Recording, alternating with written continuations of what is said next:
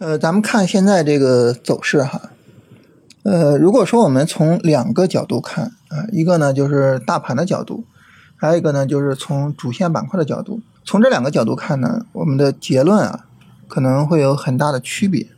呃，如果说呢我们从大盘的角度看，这个结论呢就是非常简单，就是不做啊，甚至呢这盘都不用看。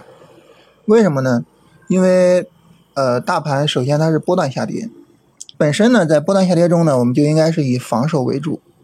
然后呢，现在又是波段下跌中的一个比较急剧的短线下跌，啊，这个短线下跌还没有底部结构，那这个时候其实是不太着急去看去做的。我们看各个指数啊，这个上证指数是刚刚创了新低啊，调整以来的新低啊，那整体下跌力度是不断的在加强的啊，三十分钟上没有什么底部结构。那么整个调整力度比较小的指数啊，就是创业板。但是呢，我们看创业板指数呢，其实呃也没法做啊，就是它可能在各个指数里面调整相对比较小啊，但是呢，整体就它自身的走势来说，力度还是比较大的。就最早最早能做，也是要等一个三十分钟底部结构，也就是说这一波下跌有可能结束。那等三十分钟底部结构呢？因为需要一个三十分钟的拉升，再一个三十分钟下跌，所以至少需要两天时间啊。那这样就不用着急了，是吧？所以就说现在的这个行情啊，不用看，不用做，也不用讨论啊。这是我们从大盘的角度，但是呢，如果说我们从板块的角度啊，我们的结论可能完全不一样。呃，首先呢，就是有一些之前走强的板块，那现在的调整呢，整个调整力度不是很大，就还是可以接受的。主要什么呢？主要就是像汽车啊，跟汽车相关的这些产业链，然后呢，像家电啊，主要是这两个。然后也有一些呢是这两天新走强的，就是上周三还有今天新走强的板块。上周三走强呢，比如说像复合铜箔，复合铜箔呢，它也是汽车产业链的一部分啊，是锂电一个新的一个分支。然后呢，这个光伏今天有一个冲高啊。呃，然后供气供热、电力啊这些板块呢，很明显就是说，首先他们比较活跃，再一个呢，就是他们还是比较抗跌的。所以呢，你说他们会不会说，哎，大盘稍微的啊一有点起色？你比如说大盘，我们刚才说了啊，你要想有三十分钟底部结构，那么三十分钟就要反抽一波，对吧？那你三十分钟反抽的这一波，那他们会不会就飞了呢？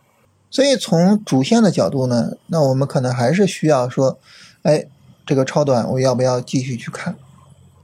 那这就是什么？这就是我们说这个不同的思维方式啊。一个呢是大盘思维，我去看大盘，去看这个市场整体的风险情况；还有一个呢就是主线思维，就我去看主线，然后根据主线去判断这个市场的风险有多大，然后这个市场有什么样的操作机会。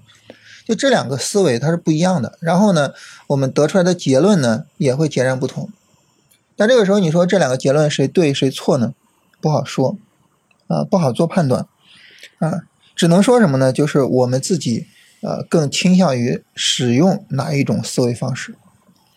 如果说呢，我们更倾向于使用大盘的思维，就是我可能更稳健一些啊。整个大盘走势，它如果说不是比较稳妥的啊，然后。整个市场的操作呢，概率如果不是很高，这个时候呢我就不做了。如果是这样的，那我们就耐心的等大盘走好。但如果说呢，我们反过来想，就是市场它有明确的机会，我为什么不做呢？如果我们这么去想，那这个时候呢，我们就应该是什么板块思维，就应该去看看像我们刚才提到的汽车呀、复合铜箔啊、光伏啊、供气供热啊、电力啊等等的这些板块，就我们要不要去做？啊，这就是一个，就是完全不一样的这种思维方式，啊，就是不同的思维，它会带来不同的结果。那对于我们来说，其实很重要的就是我们怎么看待这个市场，我们怎么做选择，啊，当然也可以就是我这次我先不选，哈，我看看结果是吧？看看究竟是大盘思维更靠谱，还是板块思维更靠谱，对吧？啊，也可以这样。但是整体来说呢，就是我们要知道，就是这两种思维。这两种思维可能没有对错之分，就是我们自己更适合哪一种啊？我觉得这个还是很值得我们思考的。所以这个呢，就特别的跟大家聊一聊。